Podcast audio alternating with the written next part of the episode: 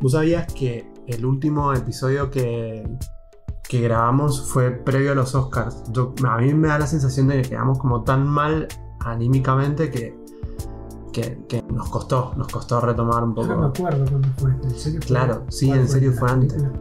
Claro, fui- hicimos el ranking previo a los Oscars. Uf, hace un montón eso. Sí. O sea, que ¿cuánto? ¿Dos meses? No sé cuándo fueron los Oscars. Pa- Es que los un montón. No, claro, fueron por ahí por fines de marzo. 27.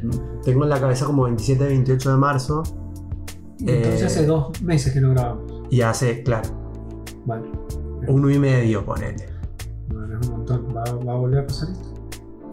Yo creo que va a volver a pasar. No, bueno.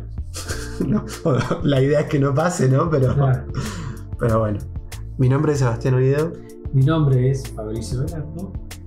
y hoy nos vamos a juntar a eh, hablar un poco de series. Vamos a retomar series. Vamos. Vamos, a retomar el Sí. hablar de series.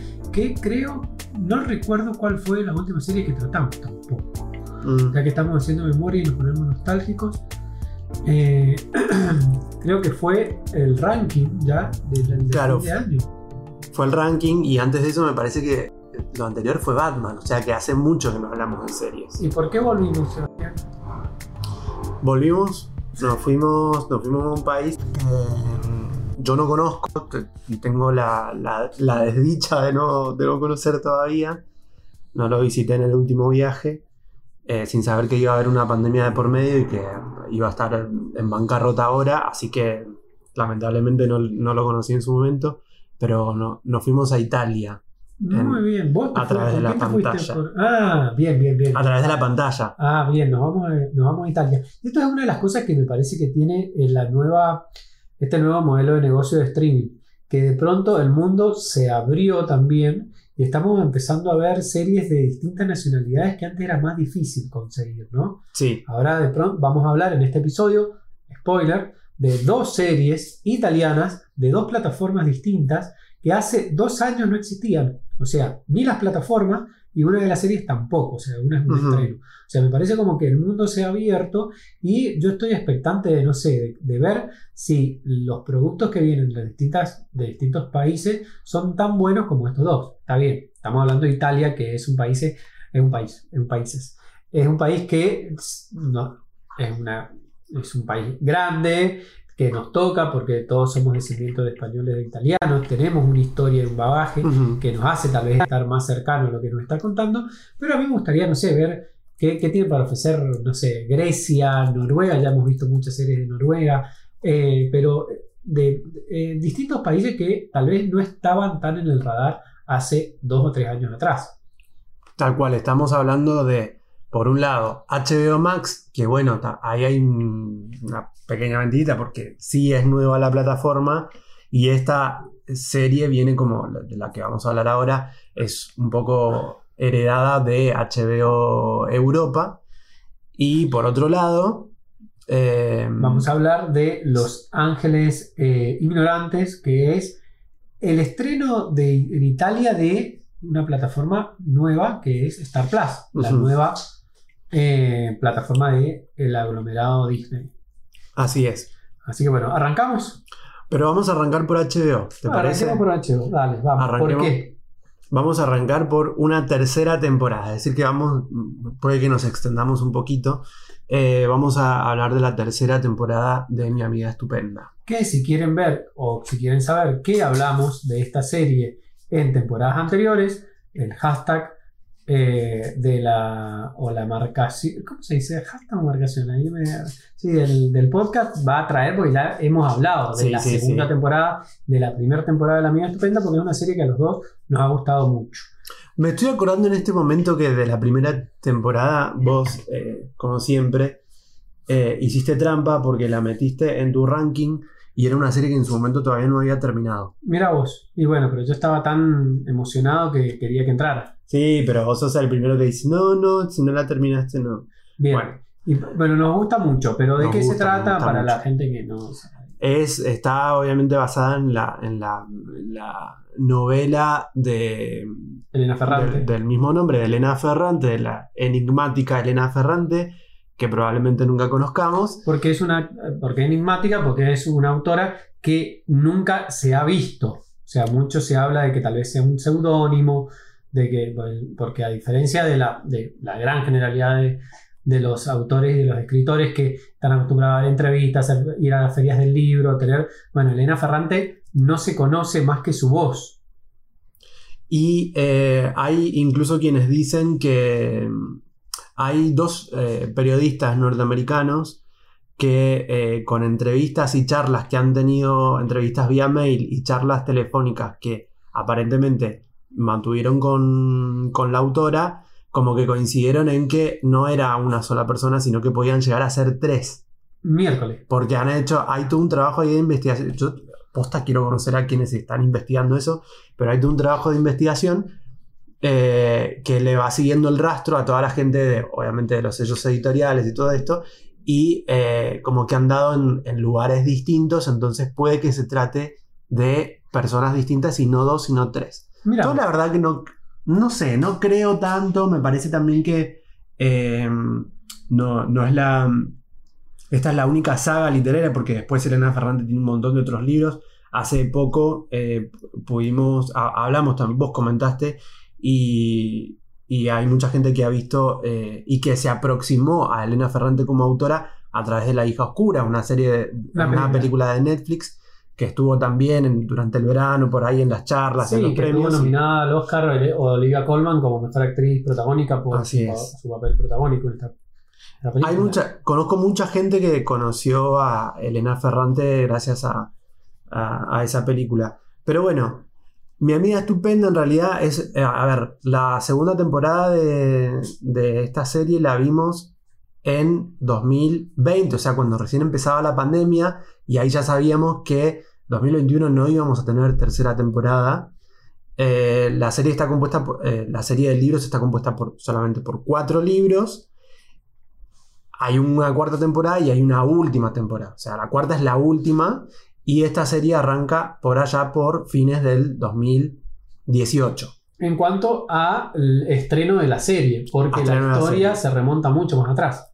Se remonta por allá por a la, década del 60 más o menos, a una Italia de posguerra, muy ubicado en Nápoles, después sale de Nápoles, que eso es lo que vamos a ver un poco en esta tercera temporada, y obviamente sigue el curso de, vida de, de- de dos amigas, o sea, porque la saga, la saga literaria se llama eh, Dos amigas, no, no se llama Mi amiga estupenda, Mi amiga estupenda es solamente el primer libro, después van cambiando los nombres, pero la saga es como dos amigas y son nada más y nada menos que Lenú y Lila.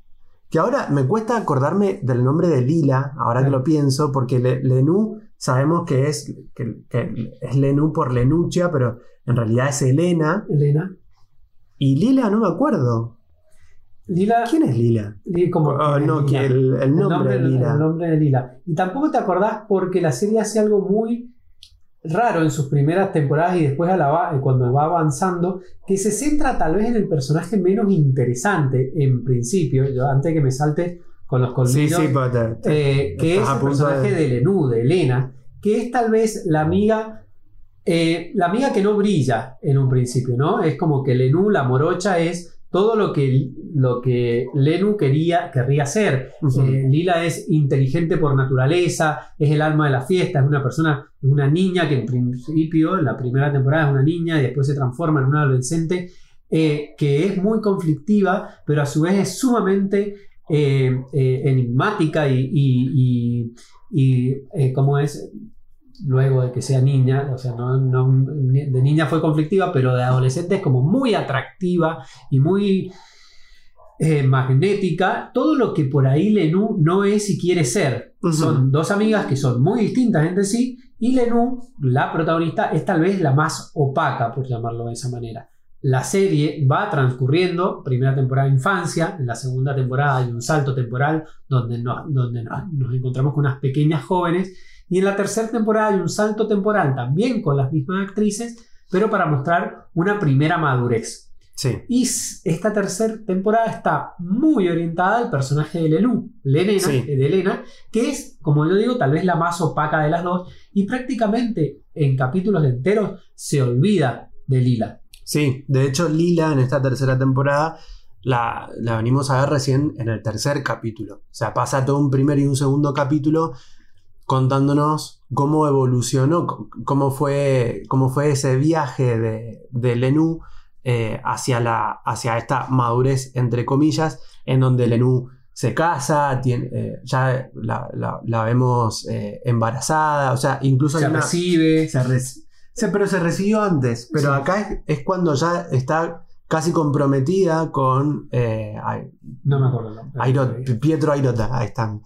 Eh, está comprometida con él, pero antes de casarse vuelve a Nápoles. Entonces ahí en esa vuelta a Nápoles, antes de que ella se vaya a vivir con eh, su futuro esposo a Florencia, ahí es donde vemos mm, cuál es la relación entre, eh, o sea, de Lenú con Nápoles y si está escapando o no está escapando y de qué, ¿no? Eh, yo, la verdad, agradecido de esta tercera temporada justamente porque, como bien decías, se centra mucho más en Lenú, que me parece que era la deuda que venía teniendo, no deuda, deuda entre comillas, que venía teniendo la serie hasta el momento porque siempre, o sea, Lila siempre fue un personaje que pivoteó, ¿no? como que fue marcando el rumbo de la historia de ambas, ¿sí? Acá no, acá pasa lo contrario, acá Lenú es la, como un poco la que eh, toma las riendas de la historia y no- nos empieza a contar hacia dónde va, no tan solo hacia dónde va ella, sino hacia dónde va Lila, que en- hasta la segunda temporada era un eje, digamos, en paralelo, pero me parece que ahora lo que hace eh, la novela es empezar a contar a Lila solamente con un solo eje que es a través del Lenú. Eh, ¿Qué te pareció a vos la tercera temporada? No sé si quieres agregar algo más No, a la no. historia. Eh, eh, no, no, no, a mí me... No, la historia nada más, o sea, para los que no la han visto, es básicamente eso. Es la historia de dos amigas que crecen en una, en una Italia de la, en el sur de una Italia de la posguerra eh, y que vemos cómo madura una relación que por lo general, eh, cuando vemos una ficción, es una relación de reparto, ¿no? Es como la relación de reparto es la amistad. Y lo más importante sería, no sé, la relación de amor o el crecimiento personal. Sí. Y eso me parece que es muy interesante como lo, cómo lo muestra eh, la historia, porque la amistad es una de las relaciones más importantes, si no una, va, un- no, una de las relaciones más importantes que tenemos en la vida. Y tal vez siempre la hemos visto reflejada desde el punto de vista lúdico o desde el punto de vista de la, no sé, de la fiesta, de la joda, de las ami- pero no, no en toda su complejidad. Y esta serie lo que hace es eso. Y es tal vez la pregunta que yo te quería hacer ahora, y es a una persona que no se ha acercado a la serie y te pregunta por qué deberías ver La Mía Estupenda, ¿qué le, qué le, qué le dirías? Yo, le, yo contestándome antes la pregunta que te quiero hacer, quiero que vos me lo digas, pero eh, yo le diría esto, que, que habla de- de una relación de amistad como pocas veces, o yo no recuerdo haber visto Sí. de esta manera en una serie, con toda la complejidad que puede ser una relación como esta, eh, y eh, sin ninguna sin ningún edulcorante, o sea, eh, la relación entre Lenú y Lila es sumamente compleja, problemática, llena de matices, a veces se aman, a veces se odian, tiene una relación de, de celos mutuos y de, eh, de toxicidad eh, que, que no estamos acostumbrados a ver y me parece que es muy difícil eh, trabajarlo y lo hace muy bien. Sí. Yo creo que por eso es por lo cual yo les diría, vean esta serie.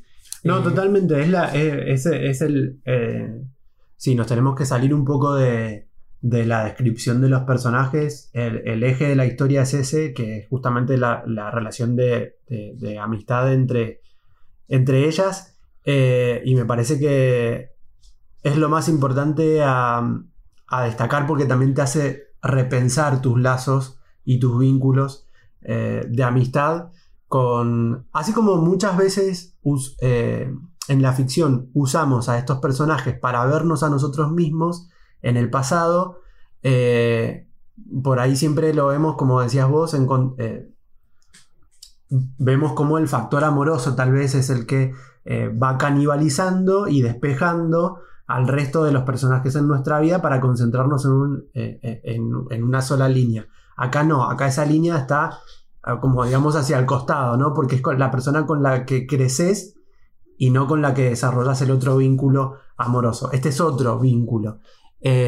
Me parece que, eso es lo más importante. Coincido con vos en que no muchas veces lo, hemos visto.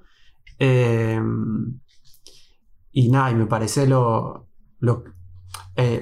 a ver, una cosa es que la, serie y la novela se lo plantee y otra cosa es que lo logren bien. Acá pasan las dos cosas.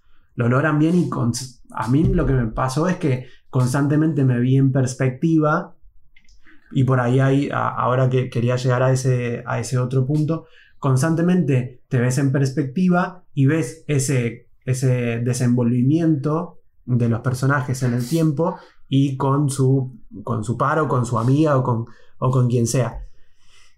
Y ahí es donde yo un poco eh, entré como en, en, una especie de conflicto en esta tercera temporada que es justamente cuando vemos a Lenú a Lila ya la habíamos visto en la temporada anterior, pero acá es cuando vemos a Lenú siendo madre. ¿Sí? Quería preguntarte eso, ¿cómo reaccionaste vos cuando viste tan gráficamente eh, cómo estaban tejiendo la historia de Lenú haciéndose mujer, siendo madre Yo, y demás? Y esto es lo último que te haré. Sobre todo cuando nos mantienen las mismas actrices con, con el mismo eh, con la misma, digamos, composición física desde que nos las están mostrando cuando tienen 13 años. Sí, pero eso fue medio friki, tal vez, ¿no? o sea, medio como rari, porque yo me. La actriz de, que, que empezó a hacer Lenú tal vez tenía 16 años, y acá cuando termina la serie tiene, ya está cerca de la treintena, si no, no tiene 30. Entonces, es medio. Me sonó como medio Después me acostumbré, o sea, hay un cierto, obviamente, cambio de maquillaje, de peinado, de, de, vestuario que te hacen creer que, que, ha pasado el tiempo, pero yo no me imaginé que el personaje de Lenú iba a ser madre. La serie arranca con, allá en, la primer, en el piloto, en la primera temporada, con un llamado de teléfono que hace el hijo del personaje de Lila a una Lenú vieja, una Lenú, eh, em, no vieja, pero mayor. Sí. Y em, no sé por qué yo pensé al, transcurrir de los capítulos, no en ese momento, porque no sabía ni cuál iba a ser su personaje, que el personaje del viaje de Lenú iba a ser la mujer que se desarrolla personalmente sin el lazo del materno filial. Entonces, cuando yo vi que iba a ser madre, dije, ah, mira vos, sorpresa. Y pero automáticamente, un poco, no sé si spoiler, pero me imaginé o supuse que iba a pasar lo que finalmente pasa en, la tercera en el último capítulo de la tercera temporada, eh, que está muy relacionado, y lo traigo para no hacer spoilers, excepto que hayan visto La hija oscura y no hayan visto La amiga estupenda, con lo que pasa con el, con el personaje de Olivia Colman en La hija oscura. Eh, que lo que quería contar iba a ser ese viaje de esa madre o esa maternidad distinta. Medio como que eso la vi venir. Sí, no sé si es lo que vos me preguntabas. Sí, yo igual mm, eh, debo confesar que sabía de antes que, el, que Lenú iba a ser, iba a ser madre. Eh, pero, no, pero no sabía cómo ni en qué momento eh, iba a llegar esa faceta, ¿no? Por eso no dejó de chocarme. ¿Entendés? Porque si bien lo sabía, tal vez me esperaba como eh, que, me lo contaran de otra manera. Y eh, a eso también me refería cuando agradecía un poco a esta tercera temporada justamente porque eh, allá cuando en la no me acuerdo si en la segunda o en la sí en la segunda vimos capítulos enteros dedicados a Lila varios capítulos enteros dedicados a Lila no me estaban desenvolviendo el personaje de Elena y ahora entiendo por qué porque es es otra la historia que cuentan sin dejar de focalizarse en el vínculo de ellas dos, ¿no? Entonces, eh, no, si bien ya lo sabía, no dejó de chocarme cómo Lenú llega eh, a ser madre.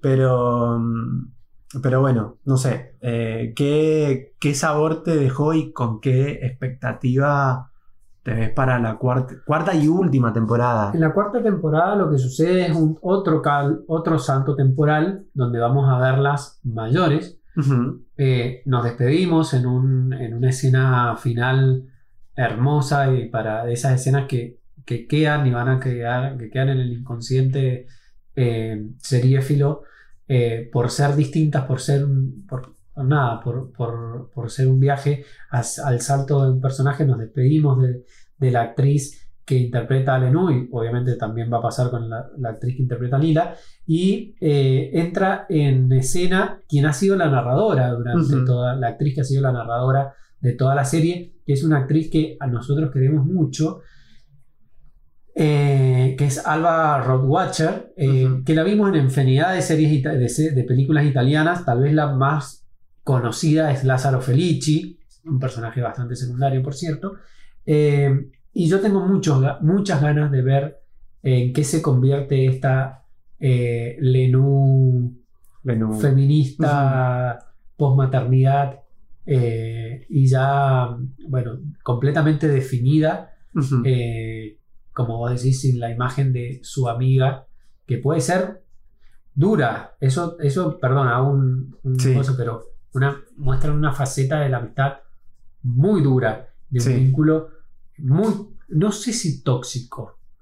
Los celos siempre habían estado, pero como lo muestran ahora, eh, me pareció me pareció jugado. Yo creo que sí es tóxico y creo que mm, tiene que ver un poco también con el resto, porque hemos hablado mucho de ellas dos.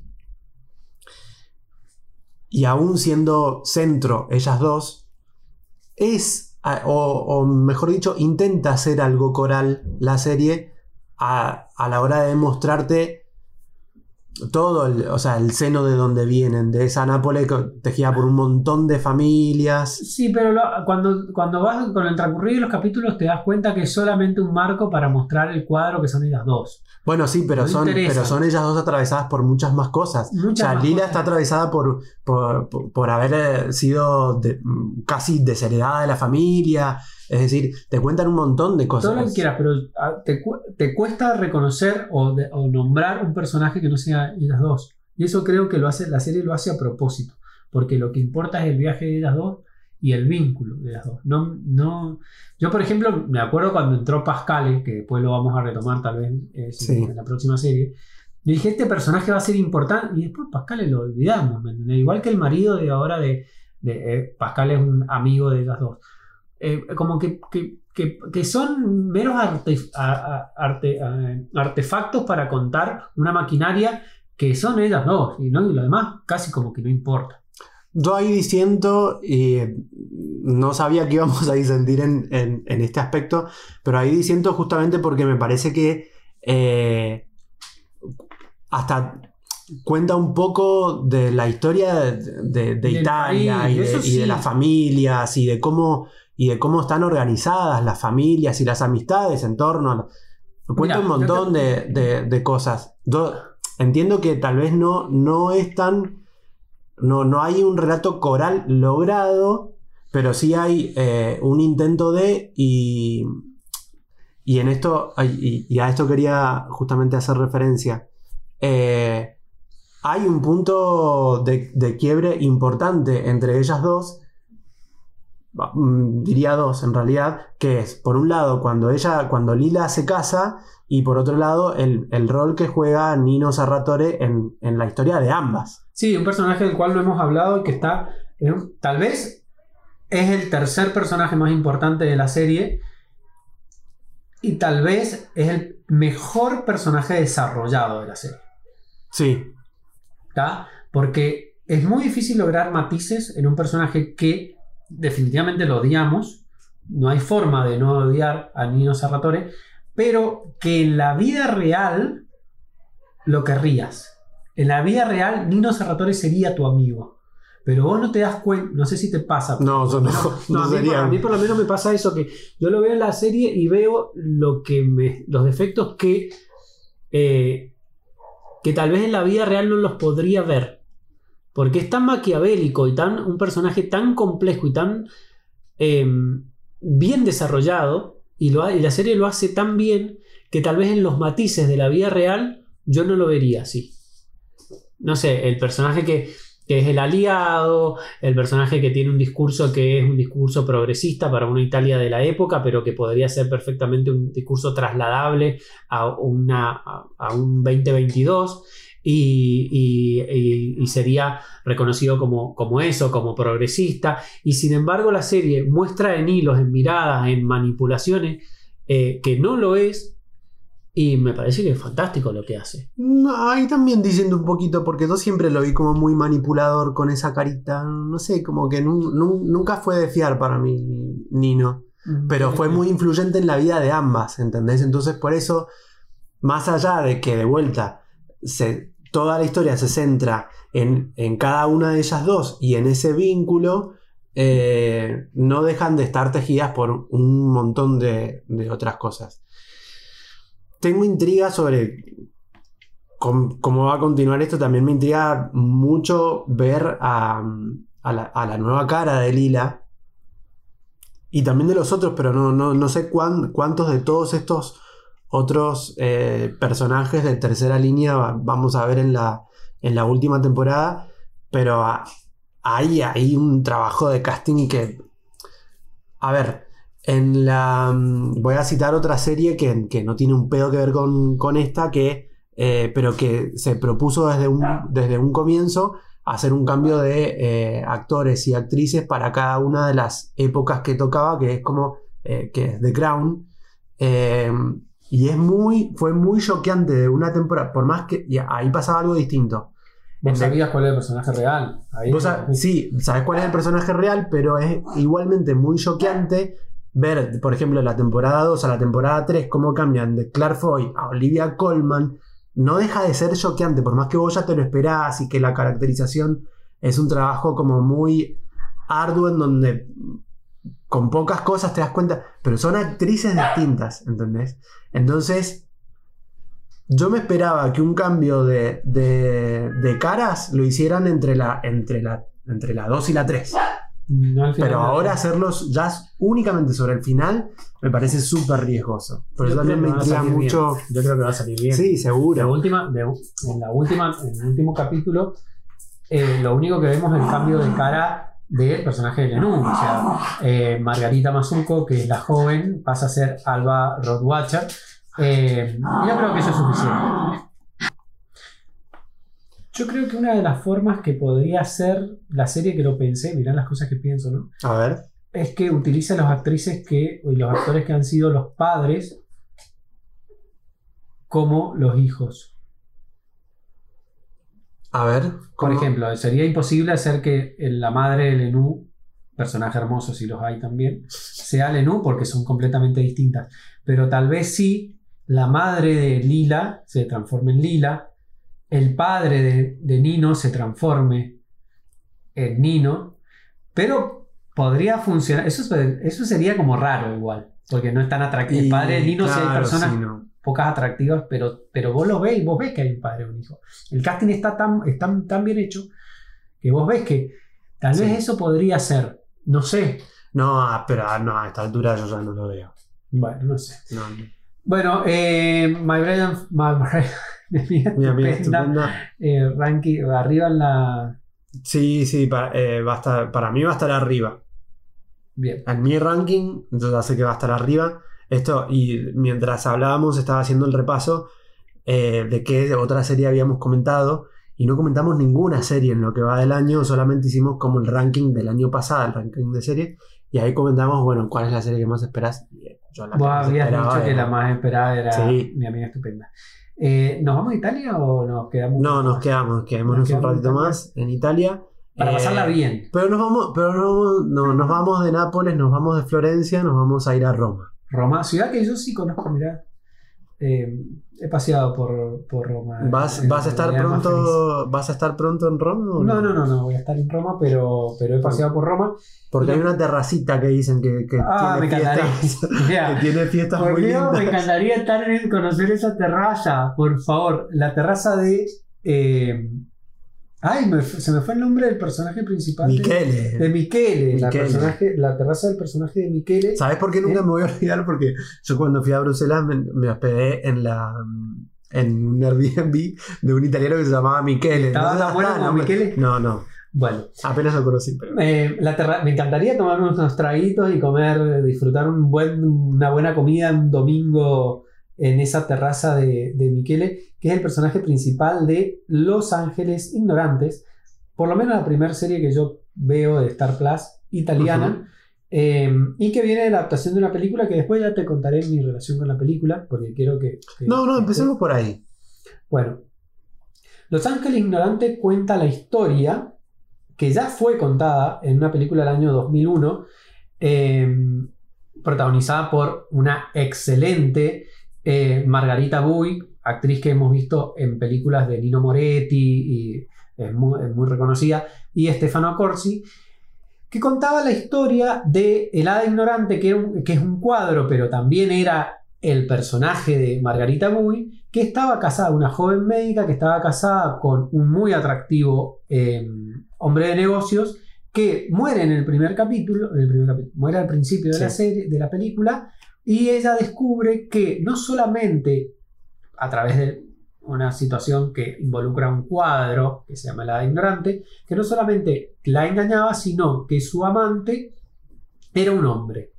Eh, y a partir de ahí, la película lo que hace, y hace la serie, es irse para un lugar completamente distinto al que nosotros esperábamos, que era en la cuestión de el reclamo mutuo, si bien al principio de la película y de la serie hay algo así, sino es en cómo, porque no solamente lo engañaba con, eh, con un hombre, sino con todo un entorno y descubría que tenía una segunda familia.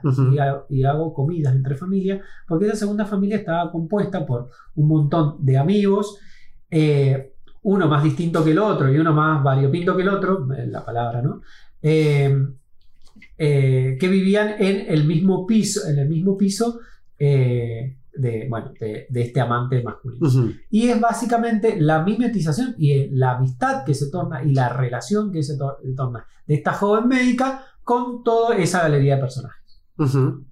Yo la película la vi recién llegado a Mendoza, de, recién llegado a la ciudad de un pueblo en el año 2003, mierda que soy viejo, eh, en un viejo cine universidad y a mí en ese momento la película me abrió la cabeza, pero literalmente me abrió la cabeza. No estamos hablando de una obra maestra, ni mucho menos, estamos hablando de una película que tiene sus fallas, que es un melodrama al mejor estilo Almodóvar, eh, pero que a mí me, en su momento me, me- mostró algo y hoy la serie me muestra otra cosa que había estado oculto eh, en el visionado de la película, porque la película también está. Y esa posibilidad de la otra familia, de la familia por elección, de la familia en la cual se- te, sentís parte y de, y lo otro que había estado oculto, de esas otras posibles relaciones. No, no relaciones, y bueno, ahora estamos muy en boga, porque bueno, todo el tema del binario y no binario, de, de las distintas de, eh, posibilidades de elección sexual, eh, de, cómo te, te relacionás con las personas y cuál es el vínculo que vos, que vos, eh, que vos podés eh, construir con cada, con cada individuo y que ese vínculo puede ser distinto. Eh, bueno, eso hoy está en la conversación, está todos los días en la mesa, pero una película del año 2003, a mí me dije, "Bueno, pará, eh, eh, puedo, puedo elegir mi familia, ¿no? Eh, realmente la familia que te toque, que está y que existe y que la querés y toda la cuestión.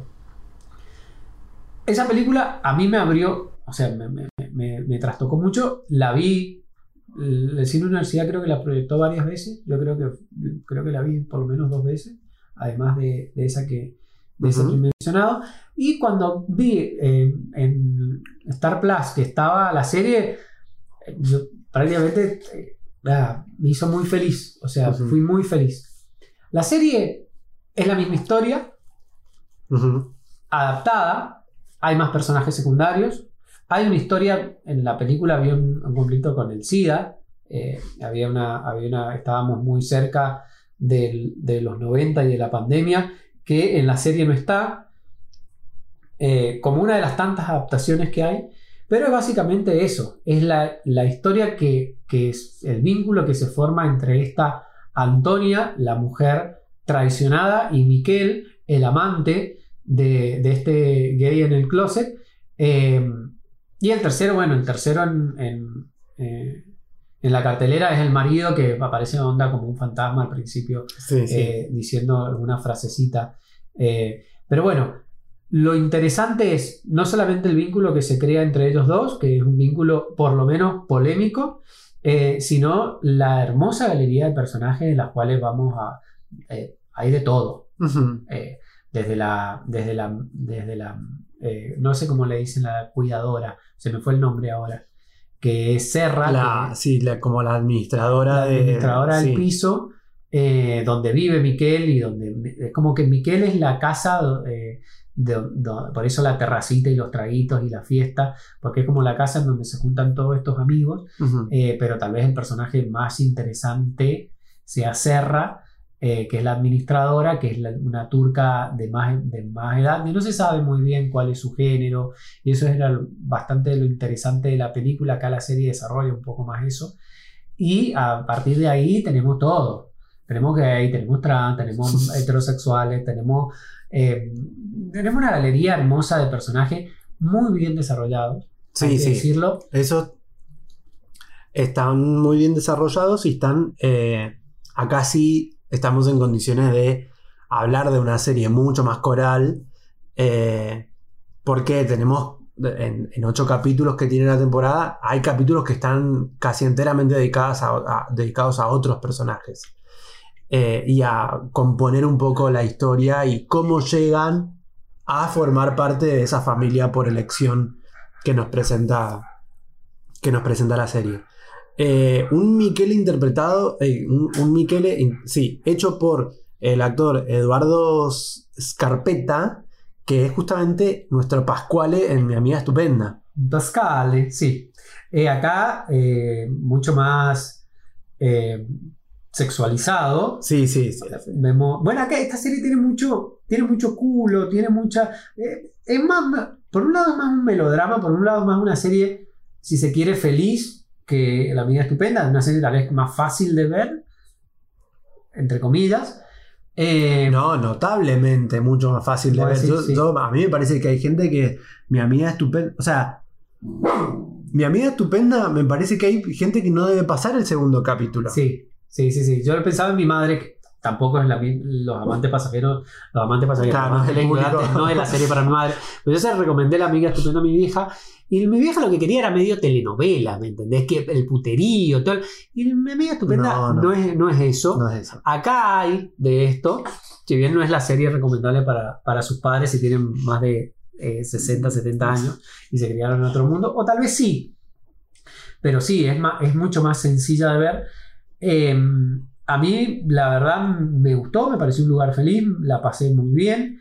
Eh, me parece una serie recomendable, no solamente recomendable, sino de visión recomendable. O sea, es como deberían ver, deberían ver estas otras cosas. Si bien están en la conversación, eh, abrís Twitter, abrís, abrís un diario y están estas conversaciones de, de, de- de otras sexualidades, de otro, de otra- de otro género.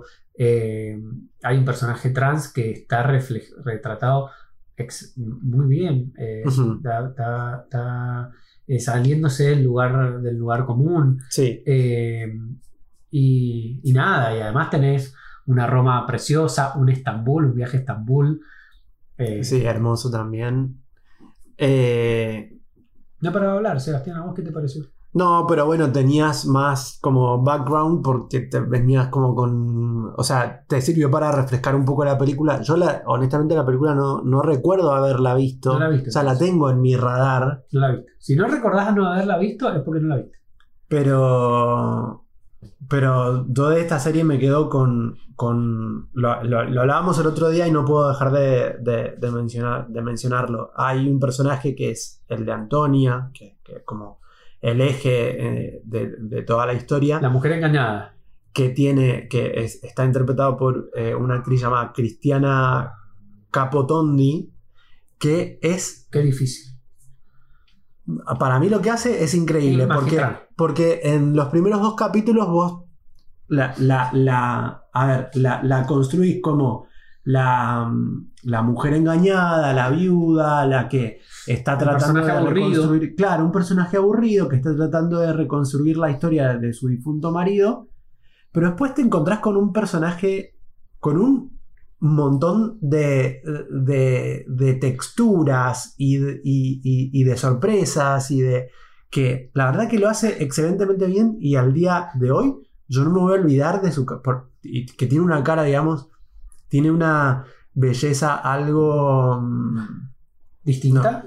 No, no, a todo lo contrario, me parece que tiene una belleza algo más estereotipada, es como una carilinda un poco más... Sí, pero no es, la, convencional. no es la mujer que vos vas por la calle y te das vuelta si no está vestida como la viste en la serie. Por eso, por eso digo, O es un poco más convencional en su belleza. O sea, no, no, no, no hay nada que, que- que te. No es que su pelo pelirrojo te, te- te- deslumbra, sus ojos te deslumbran. No, hay, hay como eh, un equilibrio, digamos, visual en, en, en su physique du rol que, que, que al principio no, no, te, no, no, no te asombra. Sin duda. Pero después sí. es como. Sí, sí, es que sin duda es la gran, eh, el gran acierto de casting. Sí, sí, sí, Eh, totalmente. porque eh, vos, como decís en el primer y segundo capítulo, vos decís, ¿por qué eligieron esta mujer? Y más viniendo de llenar los, los zapatos de eh, Marguerite Bay, eh, que es una actriz que es tan importante en Italia. Sí. Y cuando ves a partir de, básicamente, sí, tercer, cuarto capítulo, entendés por qué todo el mundo se enamora de Antonia. Sí,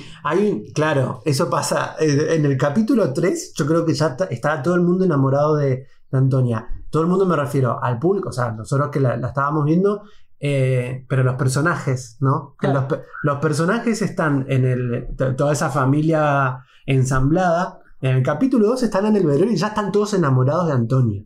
Sí. ¿Entendés? Y eso puede ser una construcción forzosa, pero rápidamente te das cuenta de que no, que no está forzado. Que Tiene es- que ser una construcción forzosa por la historia que cuenta, Sí, sin duda, pero si no hubiera estado protagonizado o, actuado tan bien por esta Sí, sí. actriz, hubieras- hubiera quedado muy como el culo, porque la historia es muy difícil. O sea, contar que sí, el la amante despechada prácticamente pasa a vivir la vida que vivía su marido sí, muerto con su familia. Sí, sí, Es como decir, bueno, esto ni en las peores tele- novelas mexicanas. sí, sí, sí. sin embargo, está. Y yo creo que es por el acierto de, de. Sí, sí, sí, hay una actuación ahí brillante. Eh, a mí me gustó mucho, sí, eh, por un momento pensé que, que- que, bueno, que estaba viendo la novela de la noche de Telefe. Sí, Sí. hay un poco de eso, Sí. digamos todo. Pero no es la novela de Netflix. No, es, no, es, no está a ese nivel. Pero no estamos, yo sabía que en algún momento Pero ibas a saltar sí, con Netflix. como- sí, Yo al contrario, creo que es una serie que hubiésemos visto en Netflix. Sí, sí, da gracia Sí. que no. Da gracia que no porque temo lo que No porque, hecho tenés- Netflix no porque es tu postura, ah, tenés una postura política. Sebastián, ¿qué serie has visto buena en Netflix? No, no sé, es un montón que no de Netflix. Pero si justamente no estoy viendo Netflix, no tengo por qué hablar de Netflix. Por eso, pero esto me parece, y no, y estoy defendiendo a Disney, eh, pero me parece que acá hay una idea y hay, unas, hay decisiones de construcción de serie que a mí me sorprenden y creo que está, por algo, algo que no hemos dicho y ya llevamos un montón hablando, está muy, eh, o, o debe ser eh, consecuencia de que el showrunner es el director de esa película, que Sí. es Fernando Spetek, un director del cual yo después, obviamente enamorado, como salí en el año 2003 de esta película, vi varias, pel- varias películas de él, ninguna está a la altura eh, de, de cómo es de, de El Hada Ignorante. La ventana de enfrente es bastante interesante también, pero ninguna está a la, ninguna está a la altura de esta, de esta película, pero el hecho de que el director sea el director de la película, sea el showrunner de la serie, eh, me parece una decisión eh, que, que- que está bien y, y que cuida tal vez el producto principal, o el producto, no principal, sino el producto, Sí. en la piedra angular, ¿no? Sí, sí, sí, totalmente. ¿Vos crees que va eh, que, que hay segunda Yo creo que tiene un temporada? final sumamente abierto para contar una historia que tal vez no me interesa tanto. Claro, a mí yo, yo necesitaría que me la dejen ahí. Yo no sé si necesito. Lo que pasa es que hay como- dos historias que. Hay una historia que, que está muy abierta, que es la historia de Serra, eh, que, que la han dejado abierta muy. Y después que, que da para lo que sucede con Antonio y con Miquel sobre el final. eh, da para hablar de otras. De, una, de otras conversaciones que están muy en boga ahora y yo creo que no la van a dejar pasar. O sea, si te muestran ese cierre. Sí, no sé, yo, yo preferiría que. No, no. Yo la verdad que para mí el cierre que le dieron está bien a la temporada y me, me quiero quedar con ese, cierre, con ese cierre. Es más, si hay una segunda temporada, no sé si la vería, porque es como. me están costando mucho las segundas partes. Y prefiero quedarme con, con- con esta, con esta temporada que está bien. Es bien redondita, por más que deja, deja como. Hay algunas puntitas para tejer después. Me parece que, que es bien redondita. eh, así que me, me voy a quedar con, con, con este cierre. Eh, pero bueno, bien. Igual hay eh, otros países en donde esta serie se vio directamente en Disney. No. Acá la estamos viendo, sí. No, sí, Disney está, eh, eh, no sé, pixelando el Chequealo. culo de Daryl Hannah y mirá que van a mostrar todo lo que Chequea- chequealo, por favor. Hay Ah. países en donde esta serie está directamente en Disney Plus. Mm, Bueno, Mirá, por favor, Wow. IMDB y tenés el sello ahí de Disney Plus. mirá vos. che, Está en plataforma ahí. jugado, ¿no? Porque Y sí. mucho culo, mucha. Hay un. Bueno, pero hay. a- así como esta serie está en otros países en Disney Plus, también está Love Victor, que Love Victor es una serie también producida por Disney con eh, Hulu y que la querían mandar a otro lugar y no, y está en Disney en otros países. Pero bueno, no, yo no sé cómo ahí será la. la- el, El control parental. el parental advisor. sí. Una cosa así, porque sí. Eh, bueno, ¿qué, qué- bueno, algo más que decir, no sé. Eh, ¿Italia o sí, gana. Italia, ¿qué te- qué te- ¿con qué te quedas ahí? Italia. Italia. Italia. Italia está muy bien. ¿Vos con qué te quedas? Depende I- de- Italia o Turquía. ¿De qué estamos hablando? Claro, no, ubicación yo me quedo con, con Italia. Ah, ubicación geográfica. Yo estaba hablando Sí, de. Con de- personaje, con personaje. me quedo con Asaf. Ah, claro, nos quedamos en Estambul entonces. Viajamos a Roma, pero nos quedamos en Estambul. Eh, babosos.